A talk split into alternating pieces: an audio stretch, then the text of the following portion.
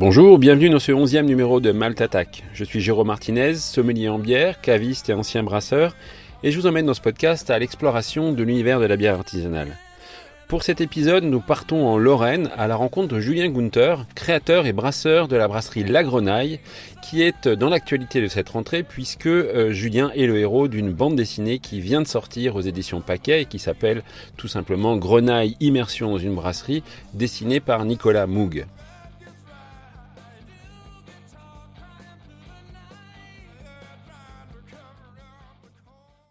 Eh bien, salut Julien, je suis très heureux de t'avoir dans l'émission de Malte Attack. L'occasion, c'est euh, un événement qui est la sortie euh, de la bande dessinée Grenaille, Immersion dans une brasserie, euh, dont tu es le héros principal. Je l'ai reçu moi hier, donc j'ai eu le temps de la, la lire et, et, et, relire. Je trouvais que c'était une bonne occasion de t'inviter pour parler et de ta brasserie et de cette bande dessinée, parce que c'est rare qu'il y ait des BD sur la bière ou en tout cas sur des micro-brasseries. et donc j'ai trouvé que c'était une bonne occasion de venir présenter et ce que tu fais? et de parler de ta manière particulière quand même de voir ton métier de brasseur. peut-être avant de commencer de parler de la BD, on va peut-être parler de, de toi. Euh, donc toi, tu euh, animes euh, la brasserie La Grenaille euh, depuis 12 ans maintenant, c'est ça?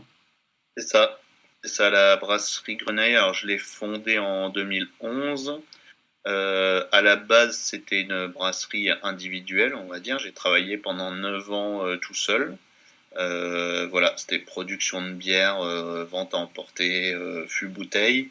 Euh, et euh, en 2020, la particularité, c'est que la brasserie est devenue une, une coopérative, une SCIC, donc euh, Société coopérative d'intérêt collectif. Et euh, on a déménagé euh, à la campagne.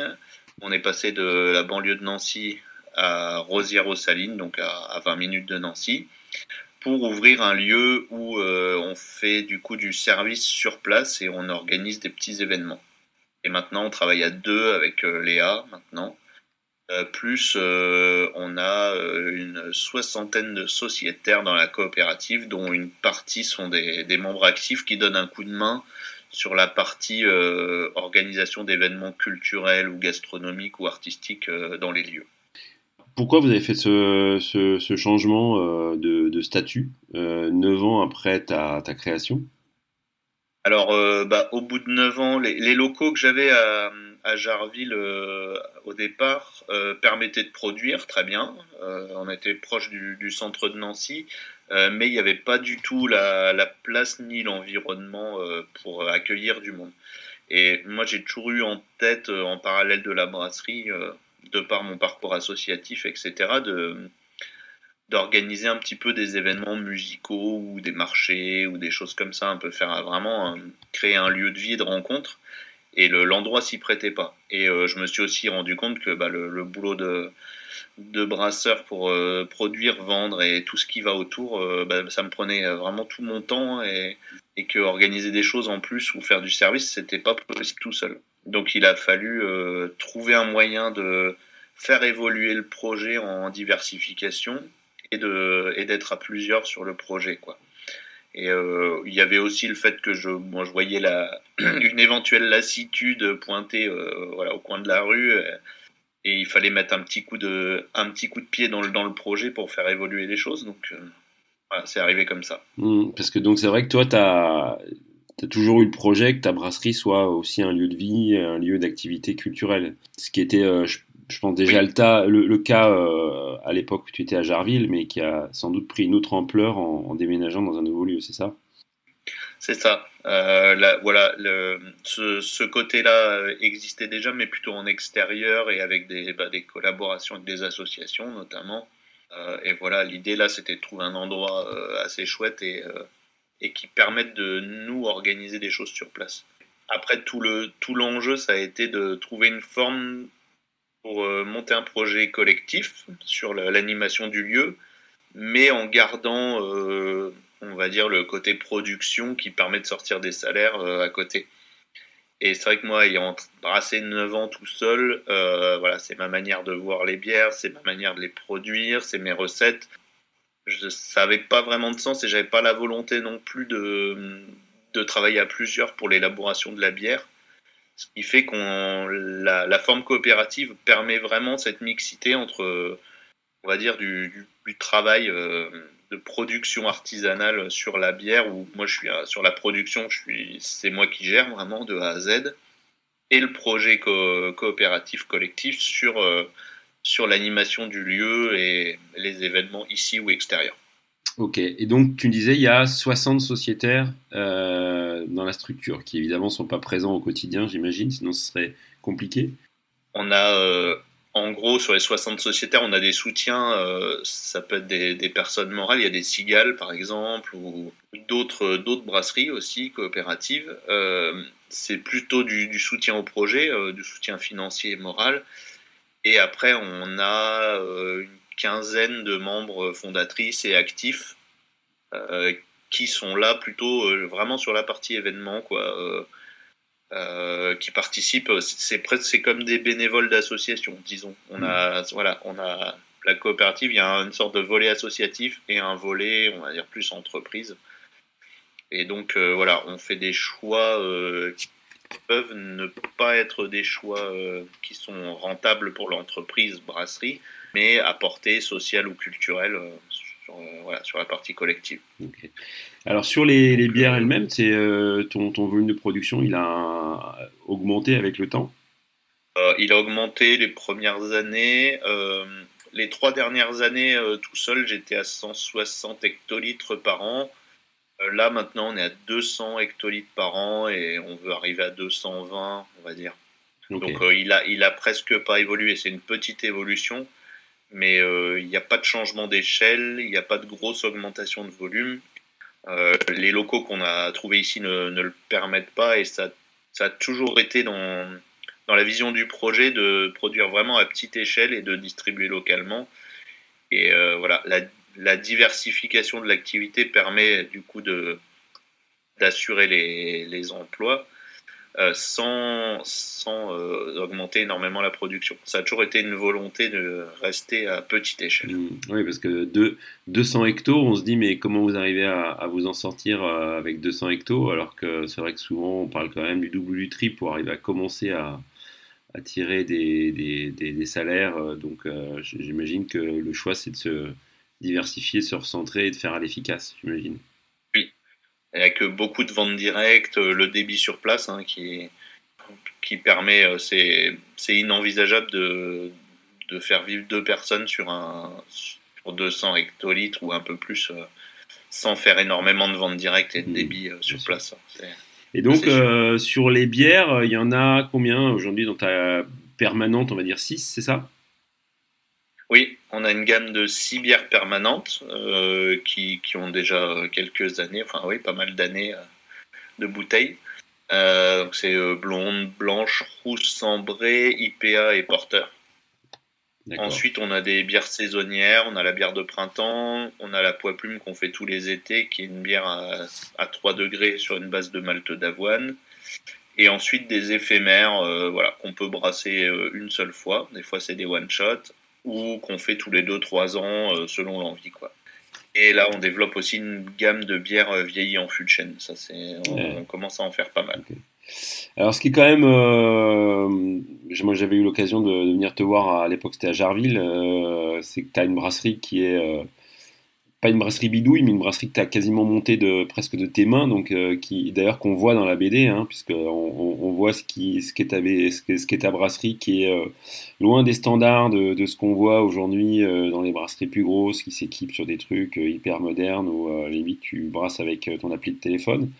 toi, tu as, toujours maintenu ce souhait-là de maîtriser ton outil. On le voit d'ailleurs euh, même dans, le, dans, la BD, puisqu'à un moment donné, il y a, le plan du, concasseur à vélo. Euh, alors, je ne sais pas, pas celui que tu utilises maintenant, mais euh, bon, que tu as, développé. donc, ça, c'est un choix que toi, tu as eu de, depuis le départ. Ouais. moi, j'ai toujours voulu garder les mains dedans. Quoi. Si, voilà, je brasse avec un fourquet en bois, il y a beaucoup d'opérations qui se font à la main. je pense que si je brassais pas comme ça de manière manuelle, si je gérais pas la, voilà, toutes les étapes de production de manière manuelle, j'aurais pas l'impression de faire le même métier. C'est vraiment la partie qui, une partie qui me plaît énormément. Et euh, voilà, on, en, on embouteille euh, à la main, on fait beaucoup d'étapes à la main. Alors ça peut paraître euh, assez contraignant et voilà, c'est des tâches répétitives qui sont pas très épanouissantes, mais le, la mise en bouteille, par exemple, pour nous, c'est deux à trois journées par mois. Il fait que voilà, si c'était deux trois jours par semaine, on envisagerait du matériel automatisé. pour deux ou trois journées par mois, en manuel, ça se fait très bien. Euh, pour notre volume, voilà, c'est tout à fait envisageable. Et par contre, euh, l'investissement pour du matériel automatique sur nos volumes, euh, il n'est pas, il est, il pas envisageable du tout. Et donc, on a même d'ailleurs sur ton site les plans d'une laveuse de fût qui sont encore téléchargeables. c'est celle que tu as utilisée ou que tu utilises encore? Euh, oui, alors j'utilise occasionnellement, là c'est un modèle laveuse de fût qui est bien pour démarrer ou pour euh, quelqu'un qui fait peu de fût. Nous on en fait quand même un petit peu plus maintenant. Euh, et du coup on a plutôt mutualisé une laveuse de fût chez, des, chez des, une brasserie amie dans le secteur qui, voilà, qui nous met à dispo mmh. contre les frais sa laveuse de fût. On l'utilise plutôt occasionnellement pour dépanner, mais, mais, le modèle est toujours valable. Il a été même amélioré par euh, par une autre brasserie qui, a, qui a mis des liens aussi en, accès libre sur Internet. Hmm qui peut aider les gens qui veulent démarrer sur du matos. Alors avant de euh, passer à la BD, euh, juste rappeler, euh, d'ailleurs c'est aussi évoqué dans, la, BD que, c'est une brasserie Nature et Progrès, une de plus que j'interviewe dans Malte Attack, puisque tu passes après d'autres copains, collègues, que ce soit Odile, que ce soit la brasserie Nimeto, que ce soit brasserie Lettres jusqu'à il y a peu. c'est un choix d'engagement que tu as depuis longtemps, je crois, parce que tu es quand même assez investi dans cette démarche-là. Euh, oui, oui, je suis, euh, on est en Nature et Progrès depuis 2000 euh, ou 2014, je crois. Donc ça va faire une dizaine d'années.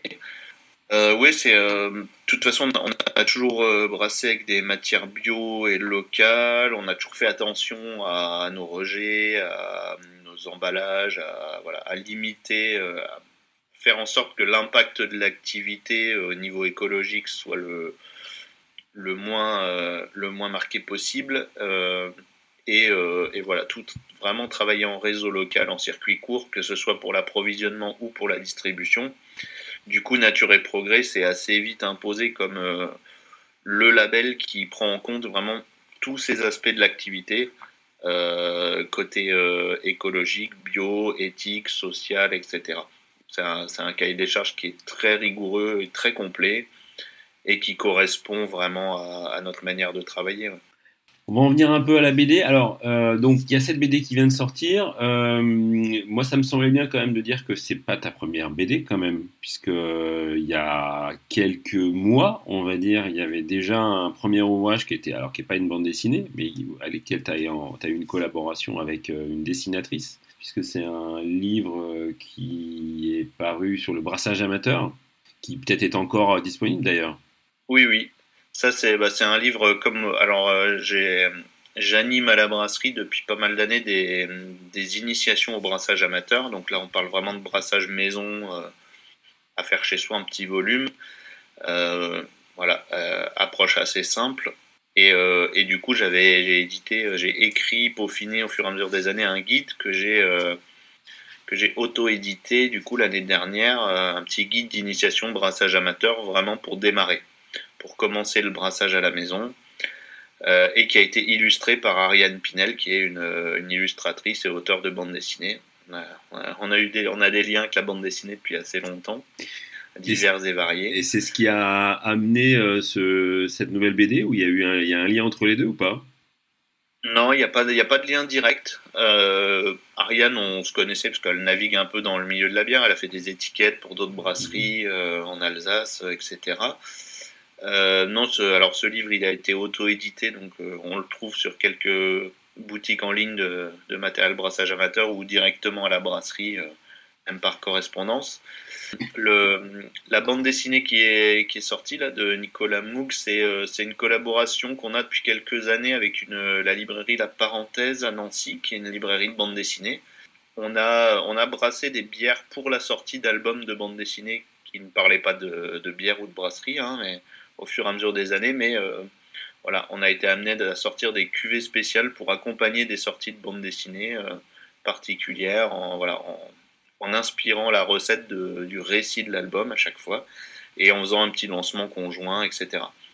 Et là, en fait, c'est voilà, c'est Stéphane Godefroy qui, travaille à la librairie, un des, un des gérants de la librairie, qui travaille aussi pour les, éditions de paquets, qui a initié ce projet, qui est venu euh, me voir un jour à la brasserie, a dit là, je voudrais qu'on refasse une, collaboration euh, bière bande dessinée, mais cette fois, je voudrais faire venir quelqu'un, euh, un auteur ou une autrice, dans la brasserie en immersion pour vraiment retranscrire tout ce qui se passe dans la brasserie, votre manière de voir les choses, de faire, etc., toutes les particularités, et raconter un peu la, vie d'une brasserie artisanale.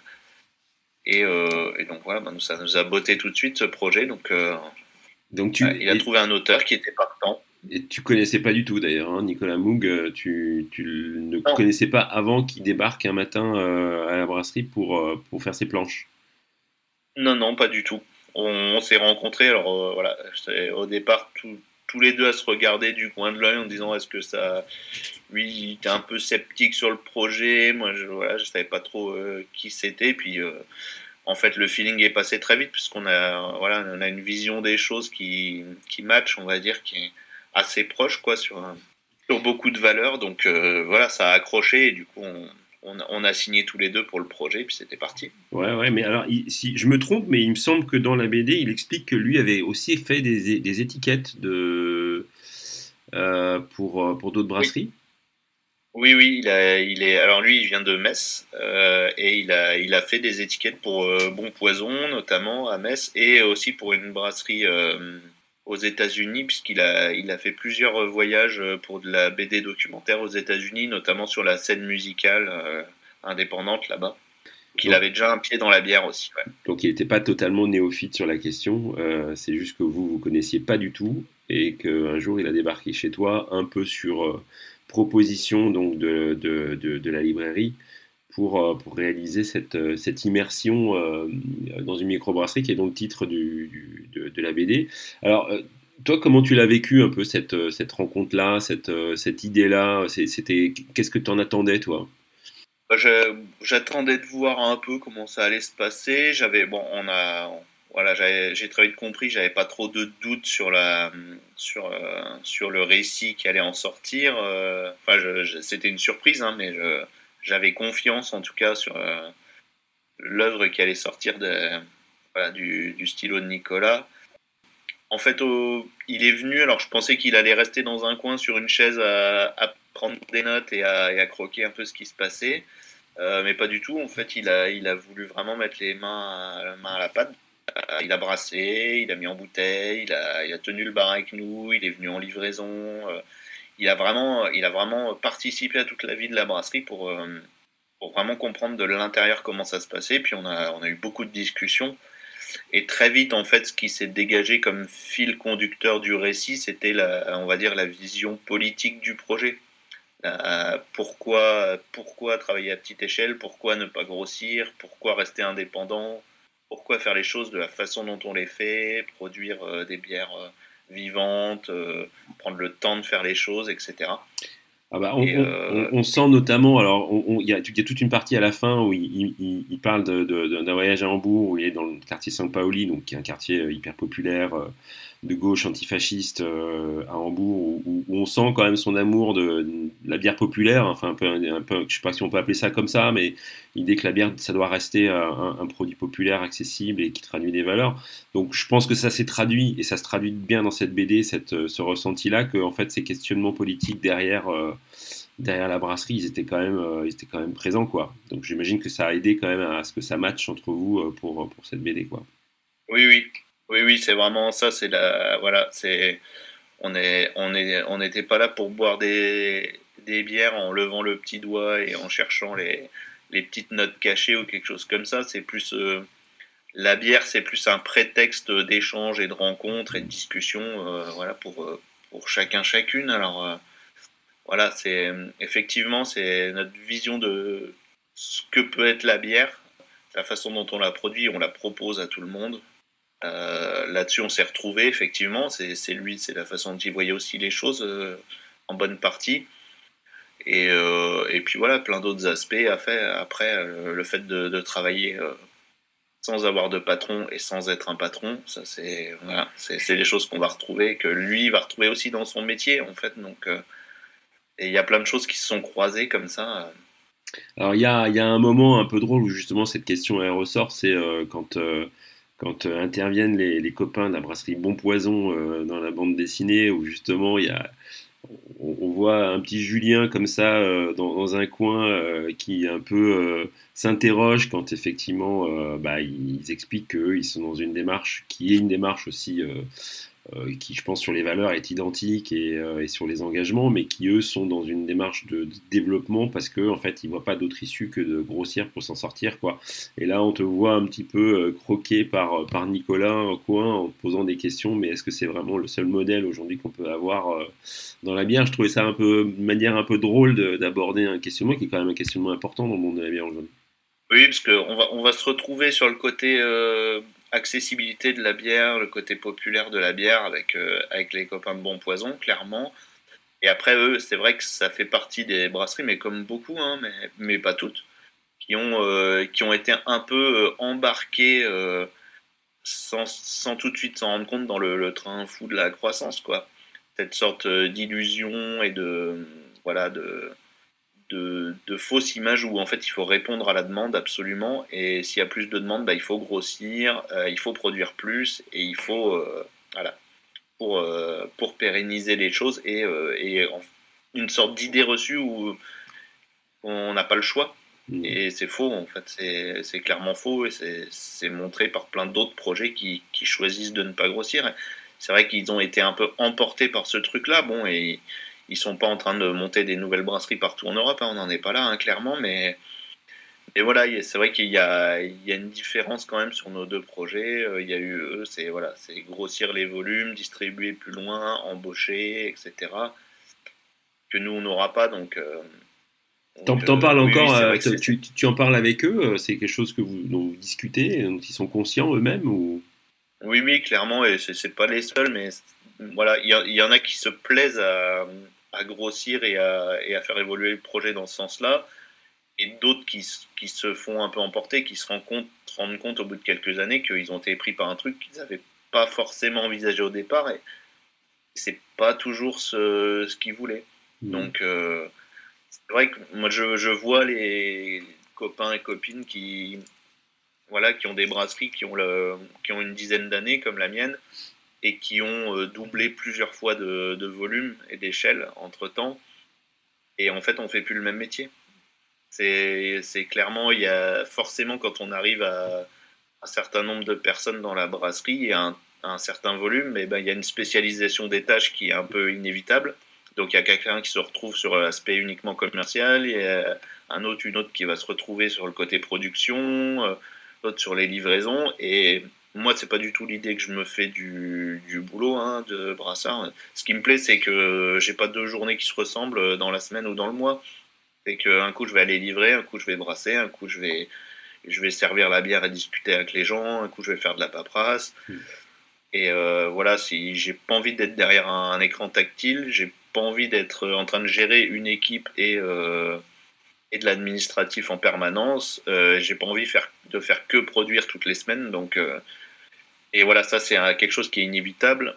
Et ça s'accompagne souvent d'une pression économique avec euh, les banques au cul derrière et des, des grosses traites derrière où euh, le, la moindre période creuse peut être fatale et très stressante. Et, mmh. voilà, c'est voilà, c'est ça devient un autre métier. En fait, peut-être qu'on devient plus gérant de brasserie que brasseur. Mmh. Alors c'est ce que tu dis à en disant euh, peut-être la solution c'est une brasserie dans chaque village et, euh, une petite brasserie dans chaque village et on s'en sentira bien comme ça. Oui, c'est un peu l'image de carte postale que j'ai depuis le début. C'est une volonté, bon c'est un peu caricatural, mais euh, on on peut pas avoir autant de brasseries qu'il y, a, de boulangeries hein, partout, mais oui, moi je, vois plus les choses comme ça dans le la multiplication et la diversité des projets. Hmm. Après, c'est, c'est pas déconnant non plus d'avoir euh, des brassiers un peu plus grosses peuvent alimenter en, en, fût, par exemple, plein de bars ou des choses comme ça. Hein, mais, il faut faire attention parce que moi, là, ce que je vois dans ces dernières années dans le monde de la brasserie, c'est une évolution, je pense, qui se répète dans l'histoire. C'est des brasseries qui grossissent, d'autres qui s'effondrent et qui s'écroulent ou qui sont rachetées. Ça commence seulement, mais on, le voit apparaître. Et, euh, une normalisation euh, des, produits aussi, quoi. Avec euh, la correction de l'eau, le gommage des caractères de fermentation, la mode de certains styles de bière, ou voilà, on va être sur des notes, voilà, par exemple, sur l'exemple des IPA, par exemple, c'est flagrant on a une normalisation des IPA qui sont avec une amertume presque inexistante ou très discrète et des notes fruitées, agrumes, exotiques, tropicales plutôt. Euh, et en fait, euh, voilà, des fois on boit une IPA et ça pourrait être. on, est incapable de dire de quelle brasserie a été produite parce qu'il y, y, a une normalisation qui est en train d'apparaître aussi avec l'augmentation de volume, puisque l'augmentation de volume s'accompagne aussi d'une voilà, de plus d'analyse, de plus de précision dans le process avec le matériel et les connaissances biochimiques, mais du coup, euh, voilà, normalisation du goût aussi qui est en train d'arriver. Alors, on n'est plus sur la pile insipide d'il y a 50 euh, ou 100 ans, mais on est sur autre chose. Mais je pense que c'est quelque chose euh, sur lequel il faut qu'on reste vigilant. Mmh. Alors, ce qui est marrant dans la, dans la BD, c'est. Alors, on voit quand même ton, ton quotidien avec euh, des regards aussi marrants parce que le regard du, dessinateur, il est quand même euh, à grossir un peu des traits. Je pense que quand euh, on lit toute cette page sur la journée d'embouteillage de Nicolas, on comprend effectivement, on traduit bien pour avoir fait ça moi aussi que c'est pas des journées très passionnantes et que là on est quand même un peu dans la, mécanisation du corps euh, sans que la, tête n'ait plus, plus grand chose. Donc c'est marrant, il y a ces petites étapes-là avec ce, regard-là. Et puis euh, au milieu, il y a quand même des, petits moments comme ça où, apparaissent euh, des choses qui traduisent un peu ta manière de voir les choses. Alors je pense que ce qui est étonnant, c'est cette, étoile du brasseur qui revient plusieurs fois dans, dans la BD. Donc ça c'est un peu la tradition on va dire, mais bon c'est intéressant de l'évoquer. et puis cette, ce, petit goût, parce qu'en fait à plusieurs moments tu parles Cantillon, Orval, euh, etc. Donc euh, une, autre, une autre histoire de, la bière. Euh, toi, tu as, en relisant cette BD, tu as trouvé qu'elle était, qu'elle était juste sur, sur toi et sur ton quotidien? Ah, Ouais, sur le quotidien, je pense que ça montre bien le, comment se passent un peu certaines de nos journées. après, évidemment, il y, a un, petit ressort comique sur le voilà où il y, a, des choses qui sont exagérées, qui voilà pour rendre le côté le, le récit un peu attractif et marrant, quoi, mais, mais dans le fond, c'est ouais, c'est ça retranscrit bien euh, comment se passent les journées ici, quoi. À la fois, voilà, il y a des tâches très très reloues, très fatigantes, très répétitives, mais ça dure pas très longtemps au final sur le sur la semaine et et on en rigole, donc euh, ça se fait ça se fait dans dans une bonne ambiance.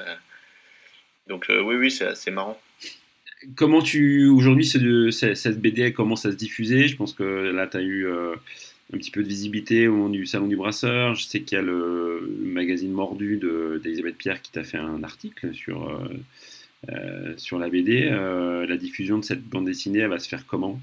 Alors là, moi, j'ai pas du tout la main dessus parce que, comme je dis, je suis juste un personnage de la bande dessinée. Hein. J'ai accueilli l'auteur, mais je, je, me suis pas du tout occupé de la publication ou de la diffusion hormis le fait que, nous, on a un certain nombre d'exemplaires qu'on diffuse directement à la brasserie, donc ici au bar et puis euh, et sur les marchés. Euh, il va y avoir plusieurs événements de lancement. On en a fait un pour le lancement officiel, donc à la librairie euh, La Parenthèse à Nancy. On fait une soirée chez Bon Poison en novembre qui nous accueille mm. donc pour le lancement de la BD, qu'ils apparaissent dedans. Donc ça, ça va être marrant. Et après, bah, euh, elle, est, diffusée, donc c'est l'éditeur, euh, les éditions Paquet qui s'occupent de la diffusion. Donc c'est un, un, petit peu partout dans les librairies euh, spécialisées bande dessinée ou qui ont un, rayon de bande dessinée, mais on, la trouve facilement sur des plateformes indépendantes en ligne aussi. On va éviter le, le, gros, Amazon. grosse plateforme qui a le monopole, mais il y en a plein d'autres maintenant qui sont indépendantes et qui permettent de commander si on n'a pas de librairie à proximité. Hmm. L'actualité de Grenaille, des choses qui vont se passer pour toi. Alors oui, puis euh, avant qu'on termine, tu feras peut-être explique comment on peut te contacter, comment on peut venir te voir à la brasserie euh, euh, pour découvrir tes bières si on n'est pas du coin et qu'on passe du côté de Nancy. Alors nous on est à on est à un quart d'heure 20 minutes de Nancy, on voilà Rosière aux Salines. On, on ouvre ici la, le bar et la boutique tous les vendredis de 16h à 20h. Donc là, là on peut nous trouver euh, chaque semaine. En dehors de ces créneaux-là, il faut passer un coup de fil. Euh, des fois on est dispo, des fois on n'est pas dispo.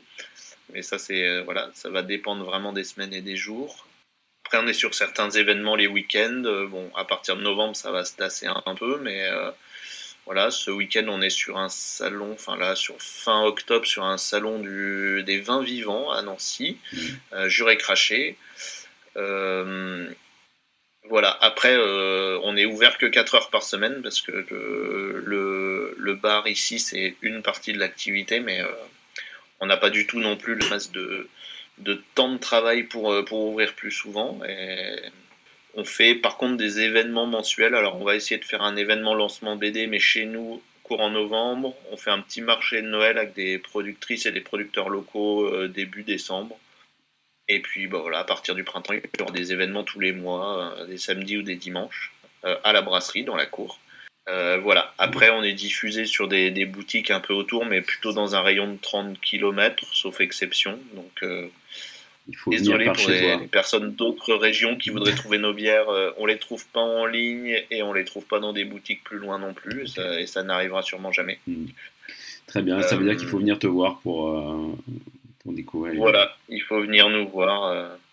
Voilà. Et après, en, en actualité, on a des petites cuvées spéciales. Là, on vient d'embouteiller une bière barriquée sauvage qui a deux ans et demi de vieillissement barrique avec euh, donc des levures sauvages qui se sont développées puisque c'était une barrique qui venait d'un vigneron, euh, qui est une bière très complexe et on en est très content. Euh, on a une stout vieillie en barrique de whisky bio du Berry de la brasserie distillerie Ouche-Nanon qui va sortir sûrement fin d'année.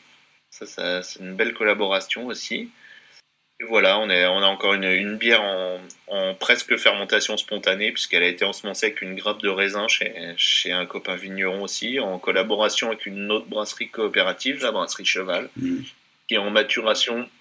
Je pense que ça, c'est plutôt pour l'année prochaine. Ça va nécessiter un, un, élevage assez long. Et voilà, après, euh, je ne sais pas si la, sortie de la bande dessinée va nous amener à, à, faire des, à participer à des petits événements à droite à gauche, euh, peut-être très occasionnellement un peu plus loin, euh, on va se déplacer. Alors, déjà, mais on va peut-être aller jusqu'en Alsace ou dans le nord de la Lorraine. Voilà. Ah, on va voir, on va voir. Bah, écoute, exceptionnel pour nous. J'espère que euh, peut-être cette, euh, cette, petite émission donnera des idées à certains, je le souhaite. En tout cas, moi, j'invite tout le monde à, à, se procurer cette BD parce que je trouve que c'est un, une chouette manière de, de présenter la, la, vie d'une brasserie, mais pas d'une brasserie hype euh, en start-up, mais euh, d'une brasserie faite par des gens qui aiment bien la bière et qui le font avec des valeurs. Quoi. Donc voilà, moi je peux inciter tout le monde à, à se procurer, à se procurer le, la BD Grenaille et évidemment à passer de voir dès qu'on peut. Moi-même, dès que j'aurai l'occasion de passer dans ce coin-là, je ne manquerai pas de voir ton nouveau lieu un vendredi soir pour goûter tes bières. Ben merci Julien. Euh, merci d'avoir pris un peu de temps de venir. Comme tu le sais, parce que tu as déjà écouté un peu Mal Attack, je passe toujours un morceau de musique à la fin.